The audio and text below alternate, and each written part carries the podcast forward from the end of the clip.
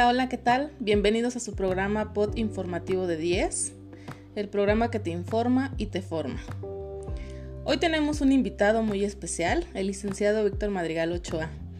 Él es licenciado en Educación Especial y también es director general de la USAER en el estado de Morelos. Bienvenido, licenciado.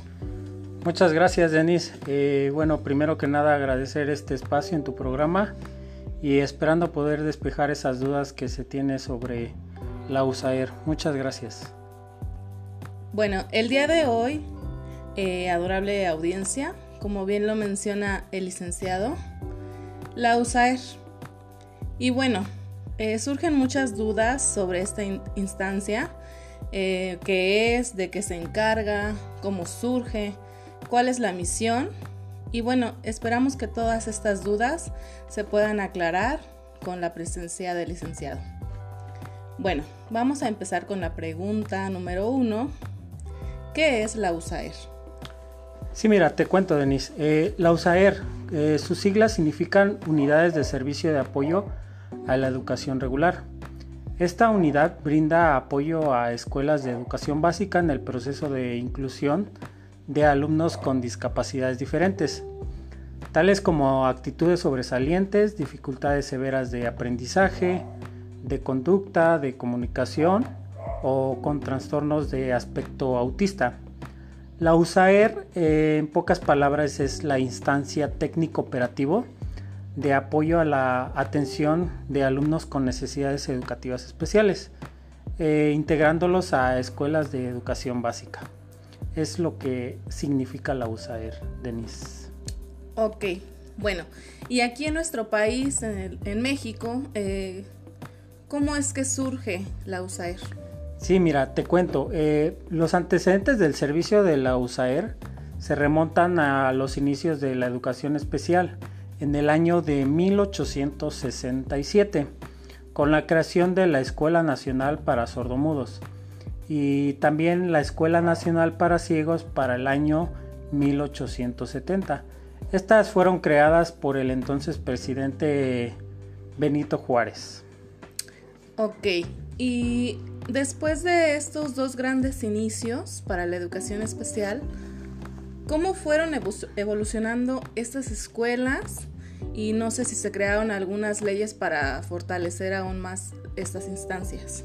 Sí, en efecto, eh, mira, hacia el año de 1935 en México se adiciona una ley muy importante general de educación, un apartado sobre la protección de los menores con deficiencia mental y tan solo un año después se diversifica la atención para los niños y jóvenes con diferentes discapacidades.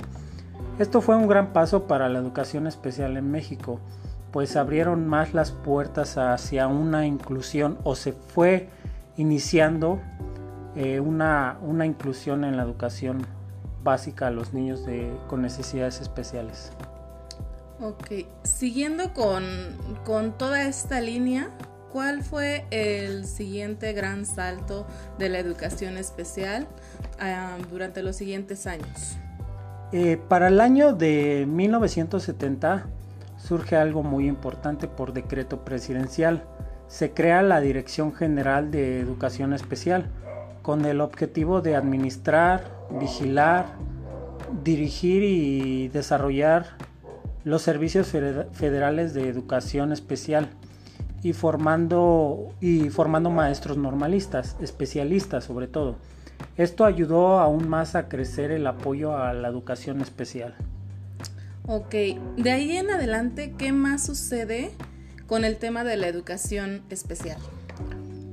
Pues mira, eh, durante los años 80 surge algo muy interesante.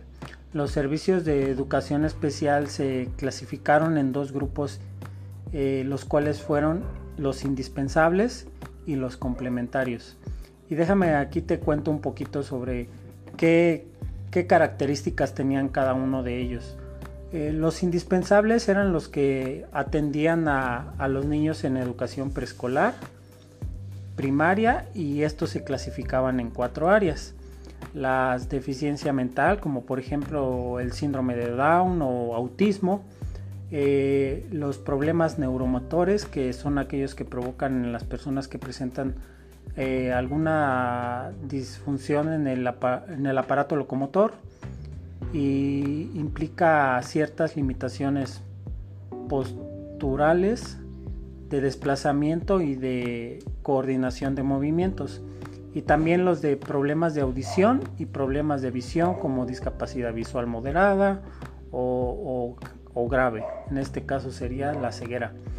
Y los complementarios que atendían a los niños inscritos en educación regular con problemas de aprendizaje, problemas de conducta y problemas de lenguaje. Ok, eso ocurrió en los años 80, pero tenemos también unos años que fueron importantes, que fueron los 90. ¿Ahí qué sucede? Eh, mira, a partir del año de 1933, consecuencia de la suscripción del Acuerdo Nacional para la modernización de las escuelas básicas, surge una reforma muy importante en el artículo, en el artículo tercero constitucional eh, y la promulgación de, ley, de la Ley General de Educación se hizo una, una, reordenación y reordenamiento que consistió en cambiar los servicios de educación especial con la implementación ya del módulo USAER para promover la integración educativa. Ok, bueno, vemos que la educación especial ha ido evolucionando para dar mejores posibilidades para esa población especial e incluso pues educativa. Sí, eh, para que sea posible la integración educativa de menores con discapacidad, desaparecieron las escuelas de educación especial y en su lugar fueron creados los centros de atención múltiple conocidos como CAM los cuales son la instancia educativa que ofrece ayuda temprana, eh, educación básica, preescolar y primaria y capacitación laboral para niños y jóvenes con discapacidades. Su objetivo es atender a los niños con alguna discapacidad para que se beneficien del plan y programas de estudio regulares y alcancen lo antes posible el grado escolar que les corresponde, de acuerdo obviamente a su edad. La atención que ofrecen estos centros tiene carácter transitorio, ya que se pretende la integración de los menores a los servicios educativos regulares. Bueno, ahora bien, ya nos ha comentado cómo ha sido la cómo ha ido evolucionando la educación especial, pero es necesario también eh, que nos informe, que nos comente cómo es que funciona la USAER. Sí, mira, la USAER funciona gracias a un equipo de especialistas, psicólogos y técnicos, los cuales forman un, equipo muy interesante y responsable de atender sistemáticamente a los alumnos, maestros, directores y padres. Es decir, apoyan no solo a los alumnos, sino a toda una comunidad educativa. Bueno, ¿y cuál es la misión de la USAER? Sí, mira, eh, la, misión es en sí favorecer el acceso y, permanencia en el sistema educativo de los niños y niñas y jóvenes que presentan necesidades educativas especiales, otorgando prioridad a aquellos con discapacidad, proporcionando también los apoyos indispensables dentro de un marco de equidad, eh, pertenencia y calidad, que les permita también desarrollar sus capacidades al máximo e integrarse educativa, social y laboralmente. Bueno, creo que a través de todas estas preguntas nos han quedado muchas, muchas, este, muy claras todas las dudas que teníamos al respecto de la USAER.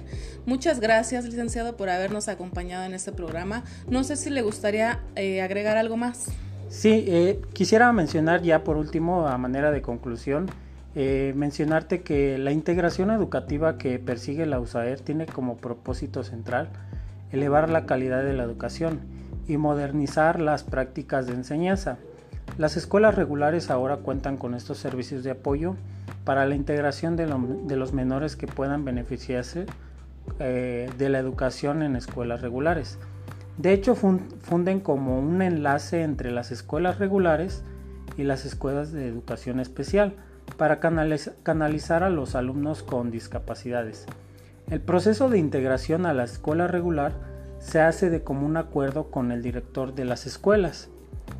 Como cuando de alguna manera colaboramos en el proceso de integración educativa de menores con discapacidad, estamos ayudando a construir una escuela abierta a la diversidad, una escuela en donde no tiene cavidad la discriminación contra los grupos vulnerables, una escuela cuyo ejemplo principal es la equidad social.